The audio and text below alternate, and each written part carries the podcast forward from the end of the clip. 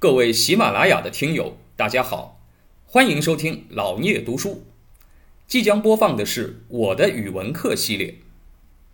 语文是我们最熟悉的课程，曾经让我们又爱又恨。现在就让我们一起来重温语文课，吐槽语文课。所以《春江花月夜》，他要描绘的这个世界，描绘的这个场景，讲的虽然是小情感，啊，一个游子，一个思妇，但是他并没有去具体描绘哪一个游子，哪一个思妇，这个思妇到底长什么样。啊，他什么眉毛，什么眼睛，什么鼻子，都没写。啊，他有多难过，他有多怎么样，也没写。他写的是什么呢？是一类人，这一种人，在当时啊，在那个那个时代啊，有这样的一个群体啊，游子和思妇这样的天各一方的家庭。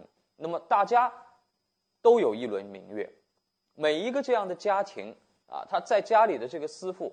可能都一样，到了晚上，特别是啊，这个啊，春天过了一半，对吧？春天都快过完了，啊，这个抬头看到了明月，啊，就会想起远方的亲人，啊，这是能够激起所有人的共鸣的，啊，那么张若虚他生活的那个时代是什么呢？哎，咱们都知道，他是生活在啊这个初唐。到盛唐之间的，上次讲过，他跟贺贺知章是一个时代的，贺知章等于是李白的前辈了。到李白那时候就是啊盛唐时期了，是吧？那么，所以呢，哎，张若虚生活的是这个从初唐向盛唐迈进的这样的一个年代。这个年代有什么特点呢？啊，这个年代是当时的啊我们中国唐朝。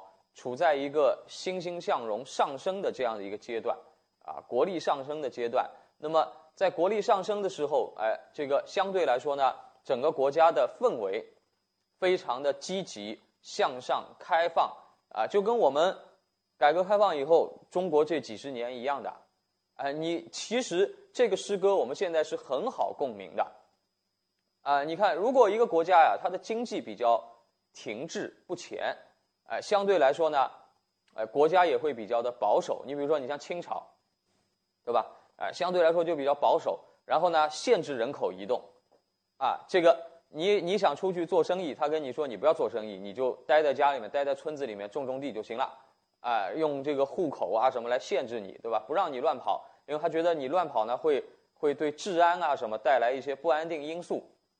哎，而且呢，在很多地方也没有那么多就业机会，因为整体经济发展比较慢的话，啊，你像城市里也没有那么多啊，这个给你提供的就业机会，你就进了城，你也找你也没有没没有事情可以做。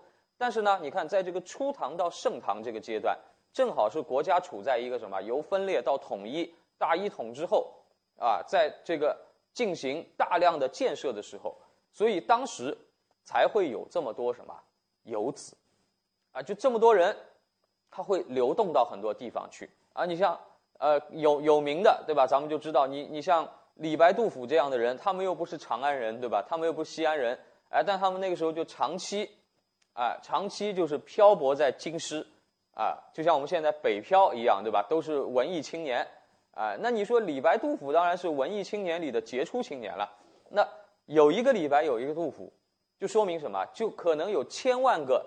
你不知道的李白、杜甫也一样是像他们一样的，就在长安做京漂，啊，但是他们一样能生活啊，就说明什么？说明当时啊，这个经济发展的很好，有很多的就业机会，有很多给年轻人的好机会，所以呢，大量的年轻人会啊，这个离开自己的家，然后呢，哎，游历到远方去。当然，随之而来的就是什么？随之而来的就是亲人相互之间天隔一方。那跟现在还有点不一样，现在你至少还有很好的通信条件，你还能随时和家里联系，对吧？那么在那个时候也不存在这样的条件，那么你可能一个人离开了家，他到底一年能回来，两年能回来，十年能回来，还是今生今世再也不会回来，你都不一定能知道。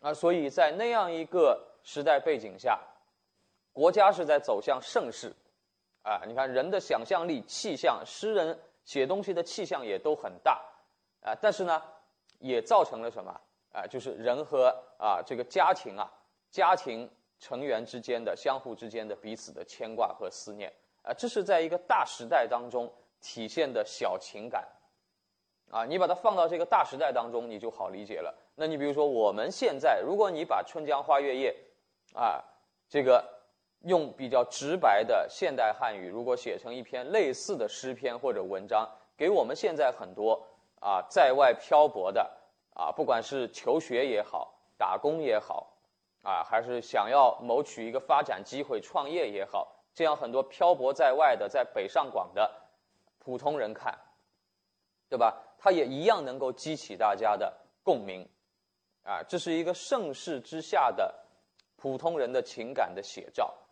哎，那么你把它放到唐代的大背景当中去啊，你就能够理解了为什么张若虚会写这样的诗，为什么这首诗在当时能有这样的地位，啊，因为实际上你说，哪怕是啊大诗人李白，看到这样的诗歌，一样能引起他的共鸣啊，他也是离开了自己的家，来到了京城，啊，来到了长安，想谋取啊今后更大的发展，啊。那么他同样也会有对家庭的思念。你看李白后来就写了什么？